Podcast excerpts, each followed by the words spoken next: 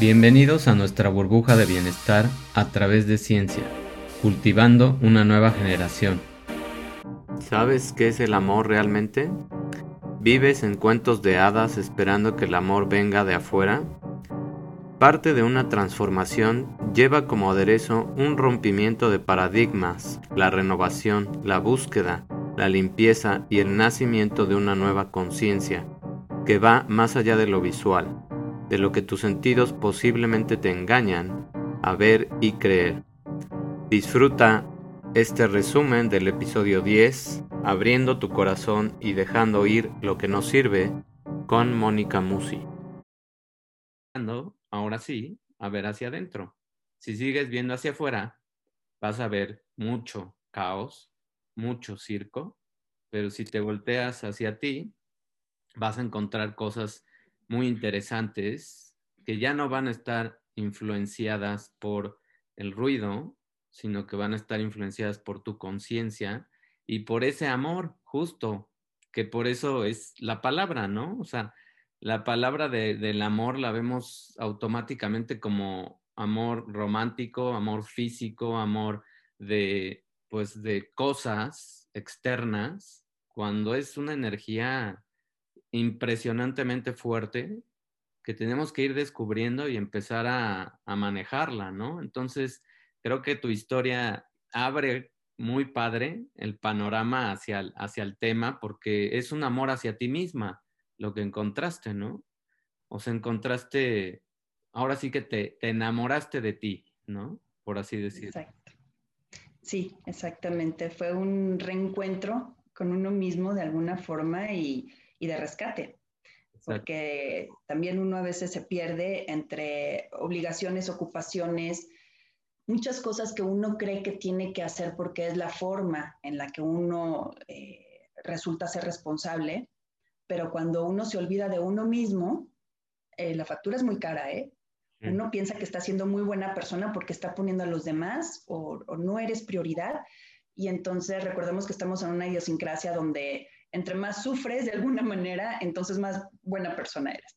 Pero bueno, no, en realidad no era tanto mi caso, pero sí me dejé llevar de alguna forma por las responsabilidades, las obligaciones, lo hice en automático y de alguna forma cuando, cuando caí en la cuenta de que yo ya no estaba presente, yo ya no estaba presente en mi día a día, finalmente yo ya estaba actuando en automático y yo ya me había dejado de lado y atrás hace mucho tiempo, fue cuando entendí que ese quiebre, ese golpe tan fuerte, fue una llamada de atención por la traición que se hace uno a uno mismo por las creencias o por lo que nos dicen o por lo que escuchamos o por lo que finalmente es cómodo de, aplicar en ese momento, ¿no? Porque nada más difícil que reconocerse y actuar por su propia cuenta, ¿no?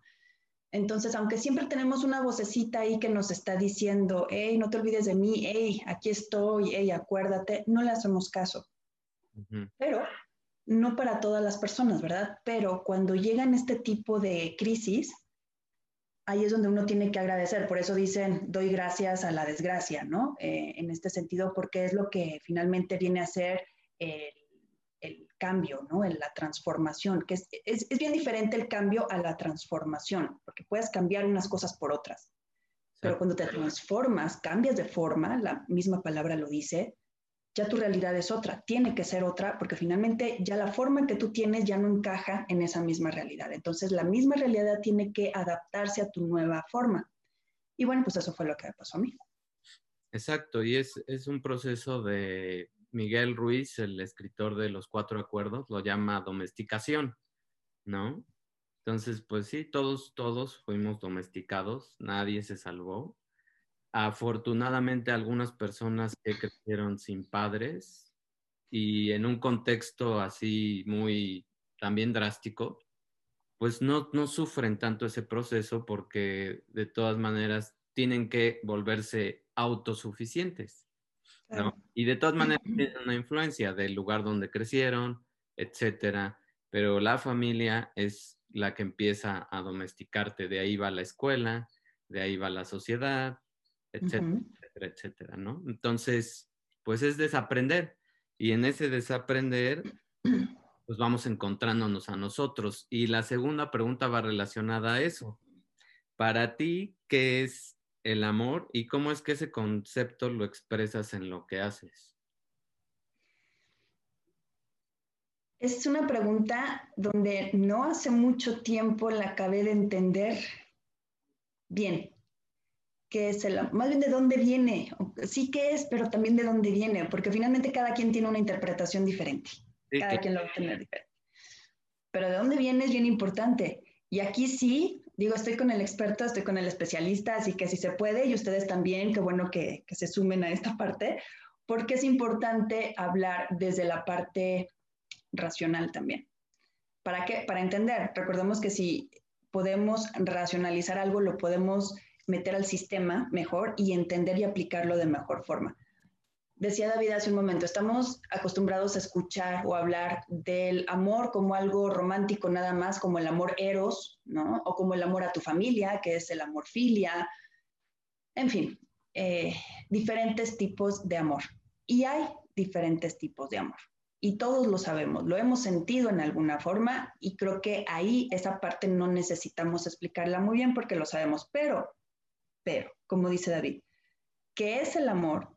Si uno se pone a, cuestionarse de dónde viene el amor, porque una persona puede ser más amorosa que otra, aquí viene algo bien interesante, por eso te decía, hace no mucho lo entendí y bueno, tú lo vas a entender perfecto desde este lado cuando empecé a leer sobre qué origina el sentimiento de amor. Imagínense que una persona que es altamente energética, que tiene un nivel de energía alto, es altamente amorosa. Entonces, energía es equivalente a amor. ¿Por qué? Aquí hay que siempre cuestionar esa parte, ¿no? ¿Por qué? Porque la energía, ¿de dónde viene? ¿De dónde viene esta energía o esta sensación de expansión, porque eso es el amor, un sentimiento de expansión. Cuando estamos alegres, nos expandimos, ¿no? Cuando tenemos esta parte del enamoramiento, pueden llegar con la peor noticia del mundo y a nosotros no nos importa. ¿Por qué? Porque el mundo es bello y maravilloso, color de rosa. No lo es, pero así lo estamos interpretando. ¿De dónde viene? Entonces, ¿de dónde viene? Resulta que esa fuente de la que hablabas, David, efectivamente es una frase trillada que está dentro de uno mismo, pero uno no sabe por qué. Y resulta que cuando yo empiezo a entender esta parte de, eh, para las personas que meditamos y que tenemos, tratamos de hacer un tipo de disciplina para mejorar nuestro día a día, muchas veces nos quedamos a medias con la información. Sabemos que estamos meditando y sabemos que es algo para, para mejorar, pero no sabemos por qué, hasta qué punto. Y resulta que aquí viene la información técnica, bien interesante, que cuando uno está en este proceso de meditación para encontrarse a uno mismo, para relajarse, para lo que ustedes quieran, pero sobre todo para encontrar esta parte, cuando uno entra en esta frecuencia de ondas cerebrales alfa, uno empieza a eh, despedir o a generar oxitocina. Entonces, en la medida en la que vamos generando oxitocina, literalmente las arterias de nuestro corazón se abren más para que el torrente sanguíneo pase por nuestro corazón con más oxígeno, más nutrientes, con más fuerza. Literalmente se está nutriendo el corazón y lo interpretamos como amor.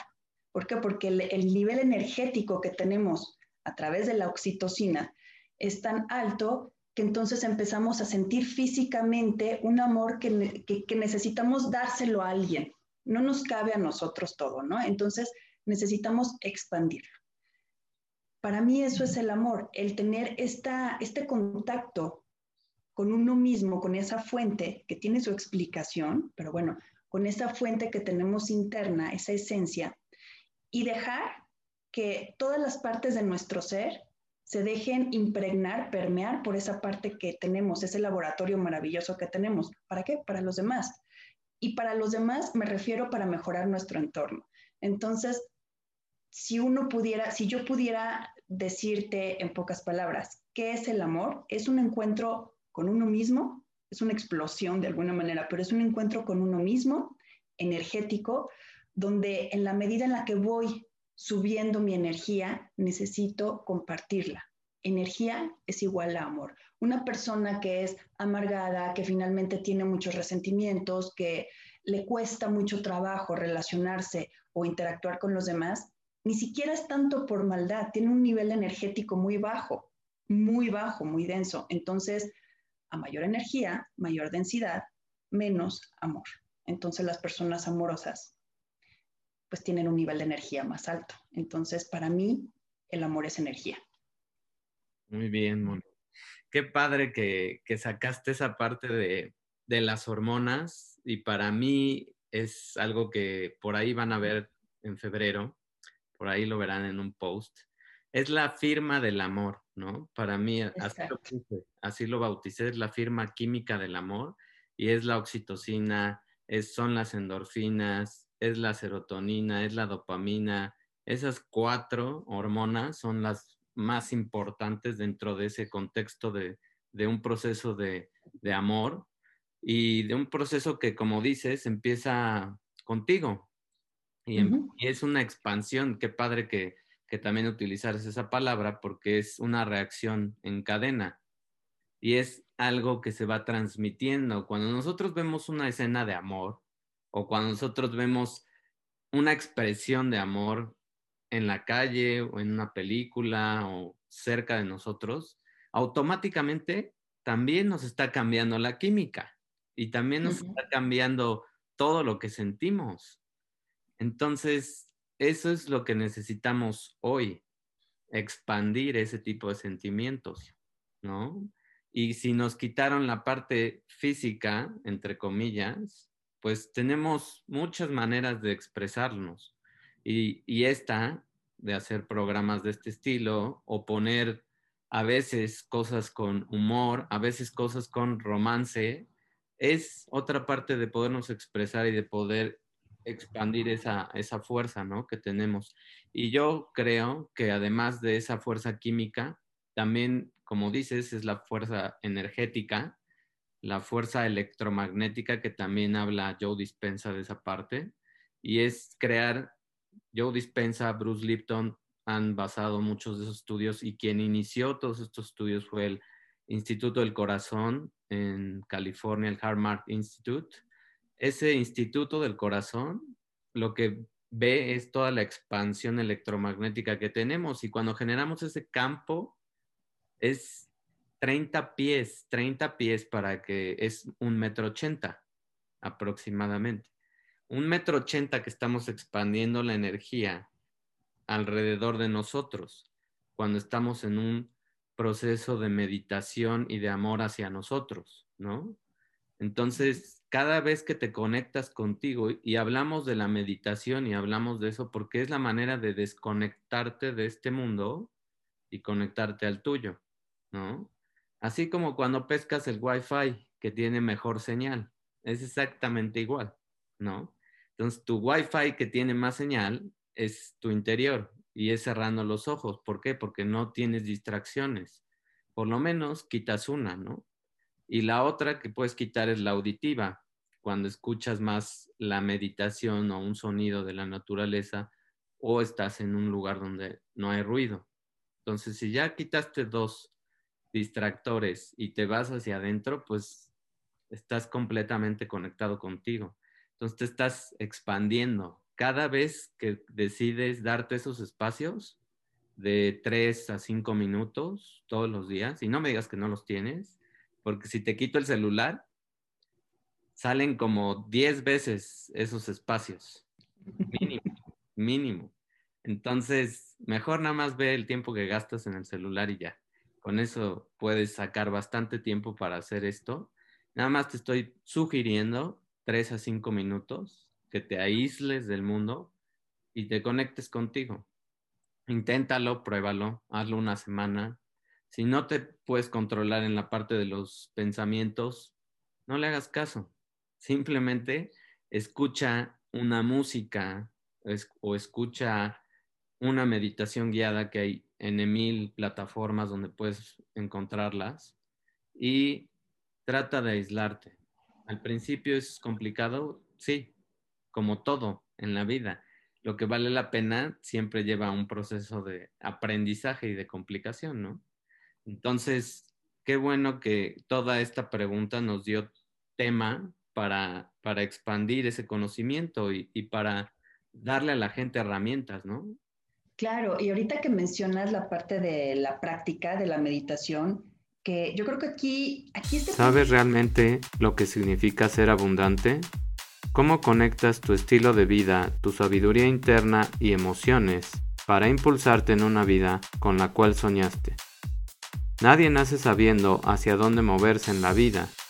Cada camino que tomas, cada decisión guiada por lo que realmente quieres, tiene que ver con la abundancia que vas creando en tu vida.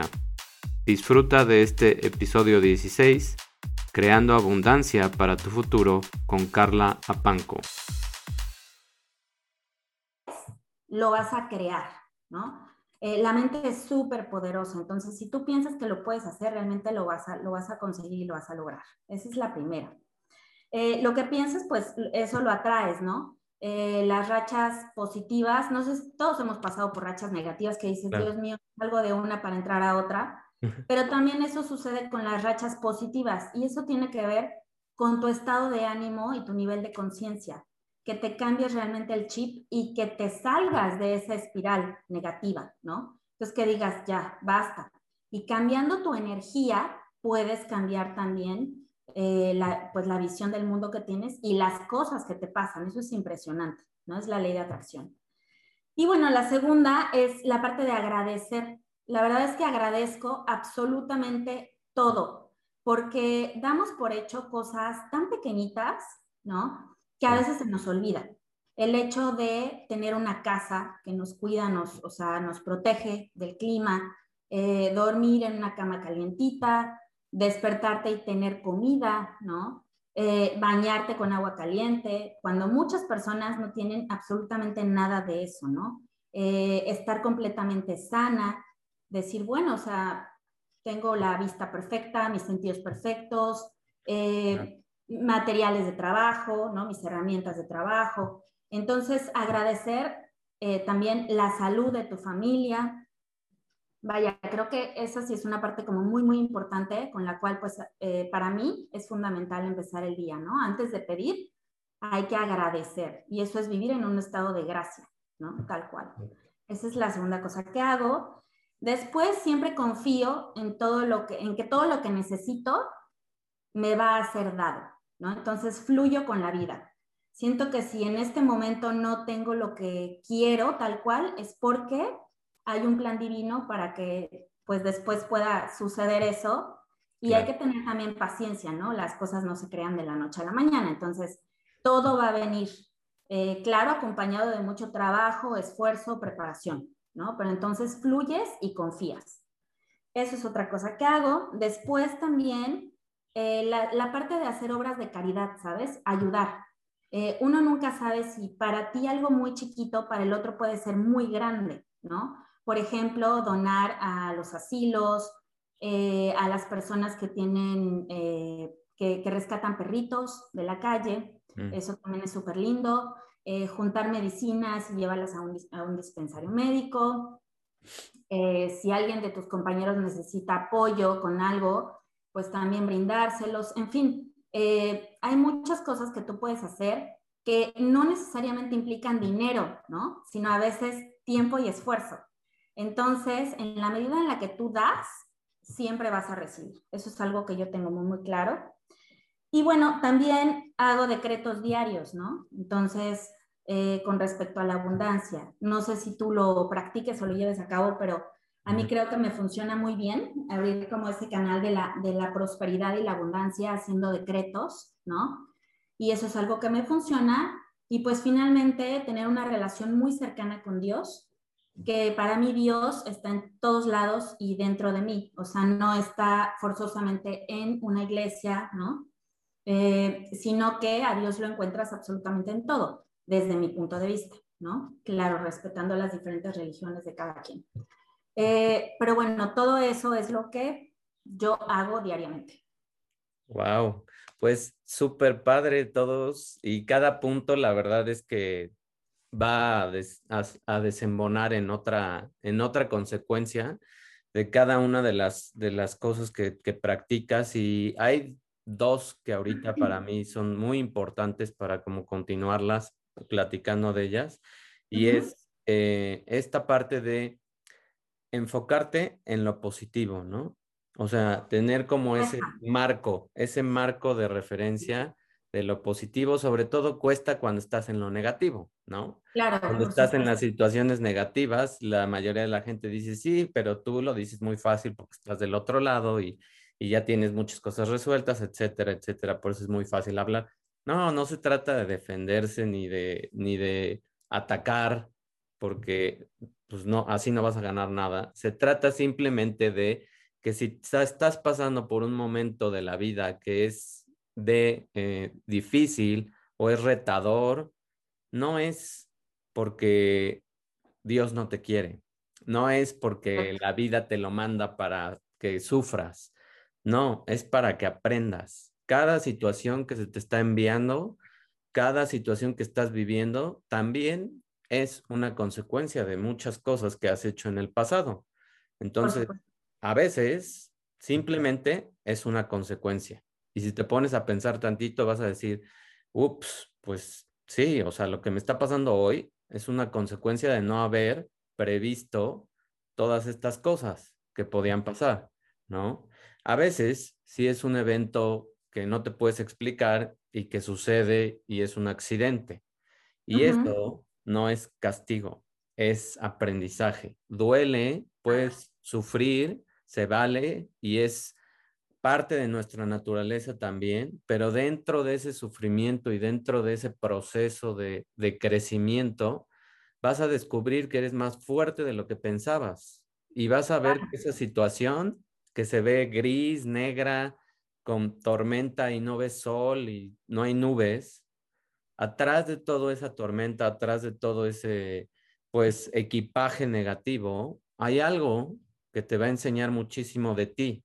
No tienes que aprender de, de afuera, tienes que aprender de ti, tienes que aprender cómo enfrentas las cosas, cómo le das vuelta a la hoja y dices, bueno, de nada va a servir que me resista a lo que ya está pasando, porque ya pasó, no lo puedo cambiar, no lo puedo parar, no puedo regresar el tiempo, pero sí puedo hacer un cambio en la percepción que tengo. Y ese es el cambio en, los pensamientos positivos, ¿no? Si yo me enfoco en que X situación me está enseñando y agradezco lo que a pesar de esa situación tengo, entonces le doy la vuelta porque como bien decías, cuando tú agradeces, ¿mandé? Cambias el canal, ¿no? De lo negativo y vas a lo positivo. Sí, le das, le das switch. Es como estar oyendo un canal de noticias y de repente te das cuenta que ya estás estresado o que ya le contestaste mal a alguien por estar oyendo esas tonterías, ¿no? Que las noticias están diseñadas solamente para eso, para moverte el canal y mandarte a lo negativo nunca, casi, vas a escuchar noticias positivas. ¿Por qué? Porque no venden, porque a nadie le interesa, en teoría, ¿no? En teoría. Pero sí vas a escuchar todo lo negativo y chismes y morbo y etcétera. ¿Por qué? Porque eso es lo que la gente debería de ver. Eso es lo que dirige ese tipo de medios. ¿Y para qué lo hacen? Para que te bloquees y cuando tu vida sea negativa, no pienses y, te metan en un canal. Es un, mecanismo de control, desde mi punto de vista también. En, un canal donde eres más fácilmente controlable y en donde vas a caer en esa cultura de ser un bombero de tu vida, de solamente estar listo para apagar fuegos, de solamente estar reaccionando ante lo que pasa y de a veces sentir que las cosas son personales y no. O sea, también lo que te pasó a ti, somos 7.9 billones de personas en el mundo. ¿Tú crees que eres la única persona que le ha pasado lo que le está pasando? No. Hay miles de personas que están pasando por eso o a veces cosas hasta peores. Entonces, mejor en esos momentos agradece. Y cuando agradezcas, también das espacio. Te conectas con otra frecuencia de dar espacio de permitir estar en otro lugar donde eres abundante. A pesar de la tragedia, eres abundante en ese momento que estás agradeciendo porque te das cuenta que tienes una casa, porque te das cuenta que tienes agua, porque te das cuenta que tienes salud. Una herramienta, salud, exacto. Salud, a tu familia, a quien sea que tengas a tu lado, y porque simplemente estás respirando. Y eso es una ganancia. Estás vivo y puedes cambiar las cosas. Es muy curioso, fíjate, em, me, me llegó una, un post al Facebook, eh, porque en Facebook hay cosas que valen la pena. claro. Usted no lo crea. Nada más hay que eh, cambiarle el canal. hay que cambiarle el canal. Pero eh, la reflexión que hacían me gustó mucho porque decía, ¿cómo la gente, por ejemplo, se queja, ¿no? Es que mi esposa este, hizo tal cosa, ¡pum! La esposa muerta, ¿no? Es que mis hijos este, eh, dan mucha lata, ¡pum! De un día para otro sin hijos, los hijos muertos. Es que mi coche está muy feo y se descompuso. De un día para otro no tienes coche y tienes que usar transporte público. Entonces dices, ok, ¿qué pasaría si de todo eso que te quejas no existiera en tu vida? ¿No? Entonces, te quejas de tu trabajo porque te cae mal tu jefe, porque lo que sea, ¡pum!, desempleado. Entonces, creo que es, un muy buen ejemplo para decir, en lugar de quejarte, agradece. Agradece que tienes un trabajo, agradece que tienes a tu familia, agradece absolutamente todo. ¿no? Sí, sí. Y muchas cosas de las que a lo mejor no te gusten, cámbialas. O sea, la mayoría de las cosas las puedes cambiar. La mayoría. Sí, o sea, y todo está en cambiar tú. No es que vayas a cambiar el mundo y no es que vayas a cambiar a las personas, sino es que cambias tú. Cuando tú cambias, cuando te pones otros lentes, entonces vas a ver diferente. No es lo mismo que ya veas borroso y que no distingas a la gente a que vayas a un oculista y te pongas una graduación y de repente ves todo en 8K, ¿no? Claro. una nitidez impresionante. Pues así es tu vida. Tu vida es exactamente la misma. Usa otros lentes, usa otra percepción y entonces le vas a dar la vuelta a las cosas, ¿no? y ese es, ese es eh, la idea y qué, qué padre que hayas compartido todo esto porque es para mí, para mí, en lo personal, el futuro de, la mayoría de las personas va a radicar en que seas congruente en tu vida, ¿no? Y por eso esa pregunta yo fue con, con ese objetivo de que las personas que realmente tienen congruencia, pues son consecuencias lo que tienen en su vida, nada más, ¿no? Por supuesto, sí, claro. Ahora, ¿quién ha sido tu mejor ejemplo de éxito y de abundancia? Híjole, fíjate que eh, creo que dos personas han impactado mi vida eh, de manera muy positiva y ambos son mis coaches. Eh, una de ellas es mi coach espiritual, es decir, con quien trabajo la parte de mi alma, mi corazoncito, ¿no? mis emociones, mis sentimientos, todo eso que se llama Claudia Flores, mi maestra. Entonces, justamente con ella trabajo toda esta parte y también en el aspecto laboral, mi coach, que es Carlos Gutiérrez, eh, y ambos lo que tienen en común y lo que me han enseñado es que si tú te cambias el chip, puedes pasar de la escasez a la abundancia, ¿no? Entonces, creo que ellos dos han impactado mi vida de manera muy positiva y siempre se los digo, ¿no? muchísimas gracias por eso hablando de justo la gratitud, ¿no? Que esas personas que, que, impactan tu vida también lo sepan, ¿no? Y eh, siempre me queda claro con ellos dos que entre más ayudas a las personas, más abundante eres. Es impresionante. O sea, entre, entre más cosas haces por los demás, te llega todo. De verdad, es increíble. Es el arte de, de, de recibir y de dar, ¿no? Al mismo tiempo. Entonces, para que fluya esa energía. Entonces creo que ellos dos me han enseñado eh, esa parte. Muy bien. Y ahorita que, que, mencionas todo esto de coaching y de guías y de personas, pues también eso necesitamos todos. Todos necesitamos una persona o unas personas que nos vayan guiando en tomar mejores decisiones, en obviamente escalar, en aprender, en retarnos. Y es para mí un ejemplo muy fácil es cuando estás entrenando para una carrera, ¿no? O sea, si entrenas con la misma persona, si entrenas con las mismas personas y si siempre estás corriendo al mismo ritmo, pues casi por lo general no va a cambiar nada. En cambio, si empiezas a meterte con personas que corren más rápido que tú, que tienen más resistencia, que te empiezan a presionar, en ese momento vas a crecer más rápido y va a ser exponencial el crecimiento. Entonces, tienes que buscar esos ejemplos de éxito, tienes que buscar esas personas que te ayuden y que hagan match contigo en cuanto a lo que tú quieres aprender, ¿no? Y o como, como decías tú, o sea, tener una persona para ciertos aspectos y otra para otros. ¿Y cuáles son los patrones familiares que sigues repitiendo? ¿Por qué atraes lo peor de tus padres en las parejas que has tenido o tienes. Una y otra vez podemos seguir golpeándonos con una pared emocional, con un ciclo de patrones repetitivos que va hasta seis generaciones atrás. Pero es solo cuando realmente te decides a trabajar de fondo en esas anclas emocionales que puedes liberar todo. Disfruta de este episodio 22, entiende tus patrones familiares y supera tus limitaciones con Claudia Flores. En el reino animal el orden está establecido.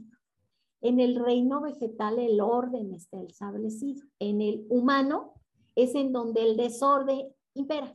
Y por eso vivimos tantísimas consecuencias que sí son resonancia de atrás, pero muchas veces también es parte de lo que nosotros mismos vamos generando en un caos y en un desorden. Claro, sobre todo porque no entendemos muchas veces esa órbita, ¿no? Por compararla con los planetas, que para traducirlo a lo que pasa con nosotros es nuestras vibraciones, ¿no? Y todas las emociones que estamos teniendo, a veces no las entendemos, a veces, como, como bien dices, vienen de seis generaciones y aquí yo tengo la parte de, la ciencia donde también dice ahora la epigenética que siete generaciones, en la epigenética dicen que siete generaciones puedes tú transmitir esos cambios este, en los genes y los vas arrastrando o los transmites, ¿no? Depende, arrastras los tuyos y cuando tienes una descendencia, pues los dejas y esa descendencia lo va a heredar otras seis más, ¿no? Entonces, pues ahí es donde también estamos viendo que sí están uniéndose las cosas y sí se están pues embonando las piezas de, las dos, espiritual y, y, la parte científica, ¿no? Y también en la Biblia lo dice, ¿no?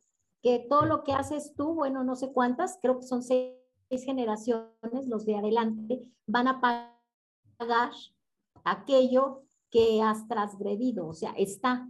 O sea, está en la especie humana, que no lo entendamos y, y para el maestro Hellinger te voy a decir la palabra clave es el orden. Y lo que tú mencionabas del orden cósmico, nos habla él del buen lugar. Si yo estoy en mi buen lugar, todo se va acomodando dentro de la sistémica familiar. Claro. Sí, sí. O sea, es entender esos, este, pues, papeles que nos toca a veces jugar y, también entender cómo atraemos patrones porque tenemos que trabajar con esa parte, ¿no? Fíjate que aparte de que atraemos patrones, resonamos con alguien que no resolvió y más si fue excluido dentro del sistema familiar por algo para lo cual la familia lo vio como algo terrible. Te voy a dar varios puntos. El maestro Hellinger le llama a esta terapia, uno lo conoce coloquialmente como constelaciones, pero el término es una terapia fenomenológica, morfogenética, transgeneracional, sistémica familiar. Ese es el nombre correcto de constelaciones. Mm. Y cada rubro va tocando profundidades enormes. La parte fenomenológica, como la parte morfogenética, eh, va tocando la parte científica, la parte transgeneracional, como bien nos lo dices tú también a, través de la ciencia. La parte sistémica nos habla de la parte binaria. Somos un sistema binario, como ahora el código de barras, ¿no? O sea, estamos y además vamos este, exponenciándonos. Ahora sí que de dos y luego cuatro abuelos, ocho bisabuelos, dieciséis tatarabuelos, o sea, vamos en una, en una ley de exponencial, o sea, está, de verdad, yo considero, no porque, porque yo sea consteladora, pero el maestro Hellinger fue un genio, es de los últimos en ciencia, la parte espiritual, la parte humanística, el desarrollo humano, la, toda esta parte extraordinaria para lograr conjuntar una terapia que realmente dé resultados. Claro. ¿Y por qué muchas veces en el núcleo de, familia, bueno, de pareja, atraemos a personas que, que hacen estos roces muchas veces y a veces puede durar un, un, periodo largo una relación de ese estilo o a veces puede durar muy poquito. Pero ¿por qué es que atraemos a esas personas? Bueno, traemos a este tipo de personas porque hombres y mujeres, todo lo que no resolvemos con nuestro padre o con nuestra madre, si somos mujeres, vamos a traer a un hombre muy parecido a papá, en lo bueno y en lo no bueno. Entonces, todo lo no aprendido con mi padre lo voy a tener con mi pareja. Pero todavía si no me quedo conforme con ello, porque a la pareja en algún momento pues te puede separar, ¿no? Y decirle hasta aquí llegamos. Obviamente, si no tienes resuelto como mujer a los hombres en tu vida, lo más seguro es que tengas un hijo y ese sí te va a doler. Entonces, o resuelves o resuelves. Y mm. los hombres, lo mismo. Si no tienes bien resuelta tu madre, aceptándola plenamente con todas sus virtudes, con todos sus defectos, porque pues te vas a encontrar una esposa o compañera pues que te va a resonar a tu mamá en los temas álgidos que tienes con ella.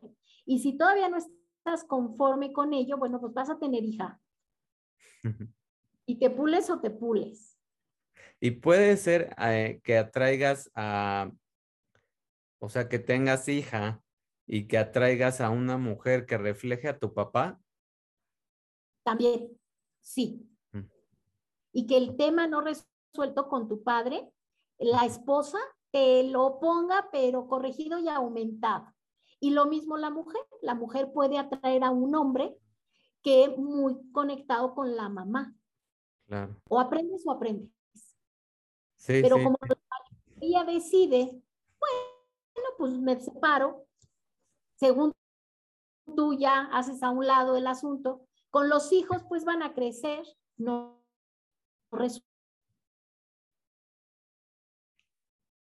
resuelves. Entonces la poderlo desatar. Y se van repitiendo patrones y patrones y patrones. Y al rato es como una bola de nieve empezó así y al rato es una cosa que, no le encuentras ni para dónde. Sí, sí, sí. Y pues también hasta en los signos, ¿no? En las fechas en que nacen esas personas, te, te puedes dar cuenta cómo nacen en una fecha de la persona que tienes que trabajar, papá o mamá, ¿no? Como dices. Sí, a esas se llaman fechas de aniversario. Y es como un recordatorio ándale. Sí, sí, Como no entiendes a tu mamá o a tu papá, tu no, no para, para que te pulas. Sí, e, el maestro tiene su gran obra, ¿eh? Eso es algo maravilloso, ¿eh? Pareciera que sí, pero no lo es. La gran obra del maestro, escribió muchísimo el maestro Hellinger, pero su gran obra se llama Los órdenes del amor. Y ahí él habla precisamente de esto que tú dices, debe de haber un orden. Si no nos acomodamos para poder darnos cuenta de esto que hablas de, los, de las parejas, de los padres con los hijos, vamos a seguir repitiendo patrones. De esta manera, él, por tener un acceso, primero, te voy a contar brevemente qué pasa con el maestro Hellinger para vincularlo con el texto. Él fue un chico que huyó del nazismo, lo agarran, queda al frente de batalla, después fue prisionero de los aliados en Bélgica, se escapó y fue a dar a Austria, donde él quería estudiar, obviamente, eh, la cuestión psicológica. A él le va a tocar estudiar con Carl Jung para poder tener acceso a esto, a la cuestión religiosa. Y entra como misionero jesuita, como sacerdote jesuita. Entonces él, date cuenta cómo logra, logra tener un aspecto militar que quién sabe qué habrá hecho, nunca contó qué, qué tuvo que ser obligado a hacer.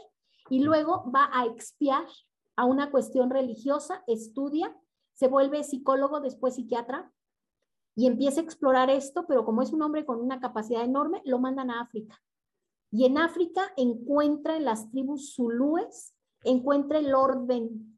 Después de venir de una Europa desestructurada, caótica y completamente destruida, él encuentra en África el orden al ver el comportamiento en las sociedades zulúes, en donde ellos establecen que hay un vínculo, ese es el primero, hay un vínculo que todos tenemos con nuestro padre y nuestra madre por el impacto de haber sido concebidos por ellos, el vínculo. El segundo orden se llama el sentido de pertenencia, mm. los apellidos. Los apellidos que llevamos forman parte de un sistema del lado paterno, del lado materno. Pero va a tener dos leyes, dos leyes que son, o sea, que se cumplen como, como leyes la ley de la, de la lealtad. Mm.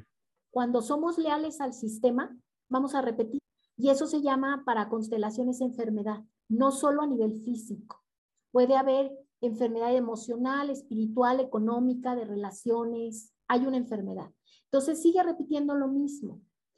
La segunda ley es la traición. Aquel que se opone al tema, lo traiciona ahora sí que a la mala. Y obviamente más se le va a reforzar la conducta que tanto rechaza. Entonces, el que repela porque su padre es alcohólico, lo más seguro es que sea más alcohólico que el padre. ¿Por qué? Porque rechaza esa cuestión del padre y te pone en riesgo. Entonces, la traición mata. El tercer orden es la jerarquía. El más grande del sistema, nuestros, vamos a decir, nuestros eh, abuelos, bisabuelos, personas adultos mayores, son lo que más tienen importancia en el sistema porque son el vínculo, como tú decías, de las generaciones. Tienen una conexión muy grande con los de atrás, pero también es nuestro ancestro hacia adelante. Entonces debe de tener un lugar preferente dentro de la familia, solo por los años que tiene y la permanencia en el sistema.